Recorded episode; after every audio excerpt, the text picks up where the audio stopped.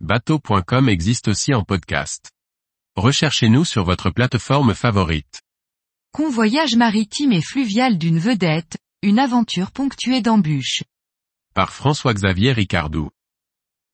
Agriculteur, Stéphane se lance dans l'aventure nautique en achetant un fjord de 1968. Pour ses premières navigations initiatiques, il va convoyer le bateau de Cannes jusque chez lui, dans le Lot-et-Garonne. Un convoyage maritime et fluvial ponctué de bon nombre d'anecdotes qui auront l'avantage de former ce futur navigateur. Récit. Stéphane est un vrai novice. Mais fort d'une foi inébranlable, il se lance dans l'aventure nautique. Lui qui n'a commandé que sa petite barque et son six chevaux sur les canaux, le voici achetant une vedette de 9,15 mètres, un Fjord 30 diplomate de 1968. Cet agriculteur, terrien dans l'âme, rêve de voyage et de navigation. Il franchit le pas en achetant Farniente. Cette belle occasion lui a fait de l'œil dans le port de Cannes. Pas cher. Il enlève l'affaire pour 3000 euros et négocie même de laisser le bateau à sa place pendant trois mois au port, le temps de venir le chercher. Car le projet de Stéphane est de convoyer son bateau proche de chez lui, dans les terres, à Buzet-sur-Baïse, en vue de le rénover. La faiblesse de ce bateau, d'où son prix, se trouve dans les moteurs. Il s'agit de 2 par 150 chaînes Volvo TAMD 31P en Z-Drive. Pour commencer, les vérins d'embase ne répondent plus et les embases ne peuvent plus se relever. Mais aussi, quelques signes de faiblesse apparaissent à l'usage.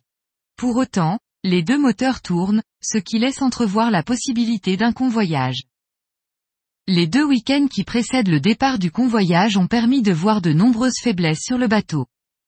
La plus importante, une marche arrière inexistante ou rarement existante sur un moteur, ce qui est très gênant pour accoster ou simplement pour manœuvrer. De plus, le moteur tribord recrache un peu d'huile lors des manœuvres brutales, et fume noir lors des fortes accélérations. Point important, c'est sur celui-là qu'est branchée la direction hydraulique assistée. Il ne faut pas qu'il s'arrête, sinon c'est la fin du voyage. Sans parler de la pompe de cale automatique qui ne marche qu'en manuel. Ce convoyage s'annonce donc merveilleux, mais pourrait aussi s'arrêter très vite sans même arriver à Marseille. Le 16 juillet 2023, Stéphane prend la mer. Avant cela, il vidange le moteur tribord qui lui semble à problème, histoire de se rassurer. De Cannes, il vise Porquerolles, soit environ 70 000 nautiques pour atteindre son premier mouillage. Après 50 000, le turbo du moteur bâbord semble avoir rendu l'âme. Le moteur plafonne à 2400 TMN. De 8 nœuds avec les deux moteurs, voilà le Farniente qui navigue à 7 avec un moteur à 2700 tours et l'autre baissé à 1800 TRMN. L'aventure commence. Au final, le premier mouillage à Portman sur l'île de Porcro est atteint. En cette saison Stéphane n'est pas seul. Et découvre les joies du mouillage. Il raconte, il y a foule, mais je fais confiance à mon application gratuite Orca et laisse tomber mon encre devant un voilier par théoriquement 5 mètres de fond. En laissant filer la chaîne, je me brûle les mains. Pas le temps de se reposer. Le vent est changeant, et me voilà le cul contre un kata. Je bondis pour limiter les chocs, mais heureusement le vent replace mon bateau. Un plaisancier mouillé un peu plus loin, vient me voir. Il me conseille de donner un peu plus de chaîne par sécurité. Merci à lui. Je suis un peu perdu. Les mains râpées et la tête HS par la tonne d'événements et de situations auxquelles j'ai dû faire face aujourd'hui. Tellement éloigné de mon quotidien de terrien. Le lendemain matin, Stéphane découvre que le frigo et le feu de mât ont eu raison de la batterie de servitude. Mais surprise, bien que les deux batteries moteurs soient à plus de 13 volts, les moteurs refusent de se mettre en marche. Les démarreurs ne se lancent pas. Incompréhensible. Visiblement, le circuit électrique doit aussi être révisé. Dans le doute, il branche un petit panneau solaire portable pour tenter de recharger, et prend son mal en patience dans ce beau mouillage en cette journée sans vent. Mais la nuit ne sera pas tranquille. Stéphane est réveillé par un vent qui forcit à plus de 20 nœuds. Le bateau roule beaucoup, mais l'ancre tient. Ce ne sera pas le cas pour tout le monde, et certains voiliers sont obligés de remouiller dans la nuit. Vers 5 heures, le vent se calme et après une heure de sommeil, Stéphane comprend et répare son problème électrique, le câblage est mal conçu. les démarreurs sont branchés sur toutes les batteries. Au petit matin, il reprend la mer, profitant du passage entre les îles du Soleil, des îles magnifiques, des côtes rocheuses agressives, mais si jolies. Mais la météo change. Dans l'après-midi, le vent se lève à l'approche de Marseille, la mer devient désordonnée. Des moutons et une houle de 1,50 m obligent le barreur à des écarts de cap de 20 degrés à chaque bord. En plus, les prévisions du lendemain ne sont pas réconfortantes. Le vent et la mer devraient être pires. Pas vraiment rassurant pour ce novice en navigation. Il décide donc de remonter le Rhône, en entrant à côté de Fos-sur-Mer. Il finira la navigation de nuit, avec un amarrage pas vraiment adapté au pied d'une écluse. Il découvrira le lendemain que cette voie de navigation est interdite à la plaisance, réservée aux professionnels. Au matin, les éclusiers sympas le laissent passer sa première écluse. La remontée du Rhône se poursuit jusqu'à Arles, où il peut faire un plein de gasoil. Visiblement, ses cartes de navigation fluviale pourtant neuves ne sont pas à jour. Il rate l'entrée du Petit Rhône et navigue 40 km en plus vers le nord.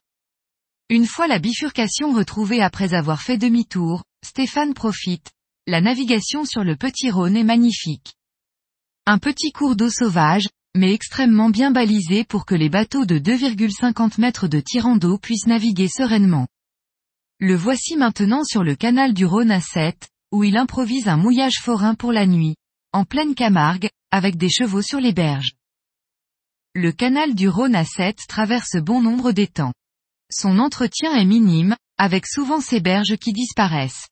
Petite pause à Frontignan en attendant que le pont se lève, puis traverser de l'étang de Taux avec le vent, les vagues comme le prévoyait la météo. Le pont est régulièrement couvert d'embruns qui collent du sel sur tout le bateau. Au fond de l'étang de Taux s'ouvre le canal du Midi.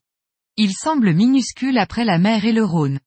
Le passage de la première écluse est une manœuvre un peu folklorique avec le farniente peu manœuvrant, sans marche arrière, et seul à bord.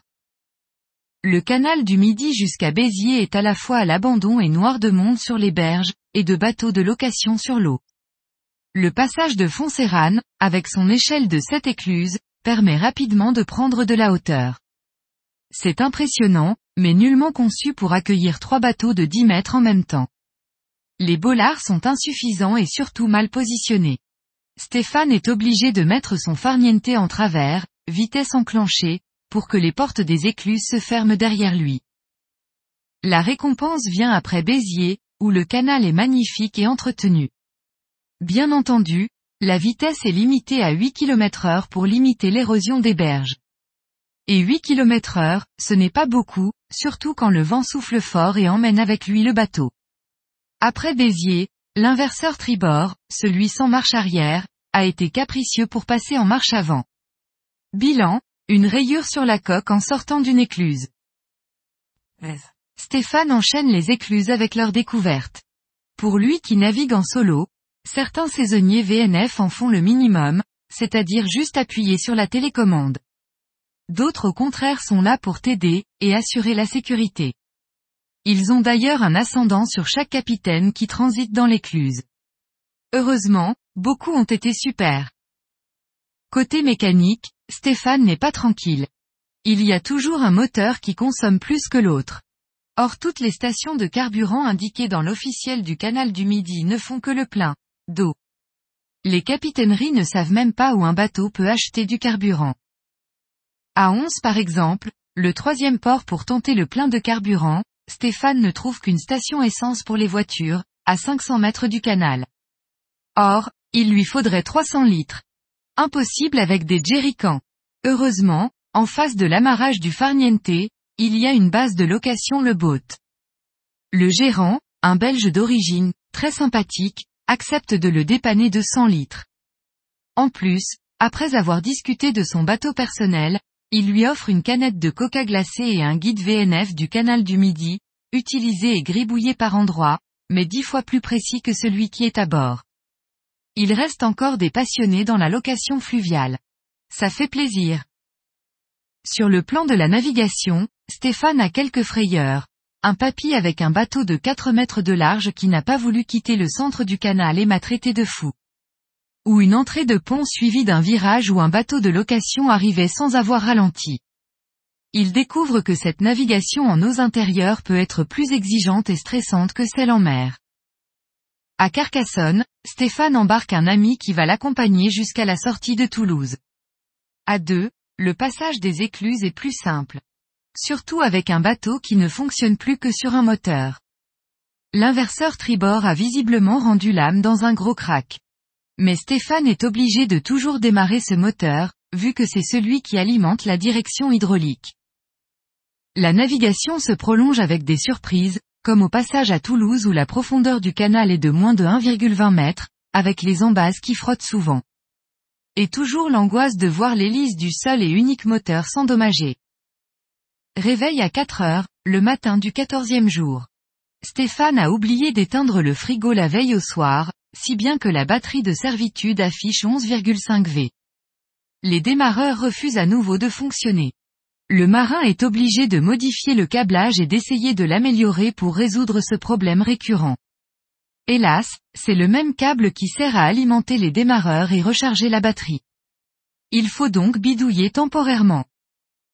De plus, depuis la veille, suite au plein de gasoil au port Saint-Sauveur à Toulouse, le farniente déverse du gasoil dans le canal, mais apparemment également dans la cale. Je vous laisse imaginer l'odeur à bord. Après inspection, il s'avère que du gasoil coule du trop-plein du réservoir bâbord lorsque celui-ci est au ralenti. En ouvrant la trappe des réservoirs, le bâbord déborde alors que l'autre a sensiblement baissé. Voilà donc l'équipage en train de transvaser le carburant d'un réservoir à l'autre. Une matinée de perdu sur le planning pour résoudre les problèmes et pouvoir continuer. Petite anecdote, nous avons oublié la gaffe à Toulouse. Marc est allé couper un bambou pour que je ne me retrouve pas sans rien dès le lendemain. Comme il rentre chez lui, je dois continuer mon chemin seul. Après avoir traversé Agen et son magnifique pont-canal, la voie d'eau revêt une toute autre parure. La nature reprend ses droits durant quelques kilomètres.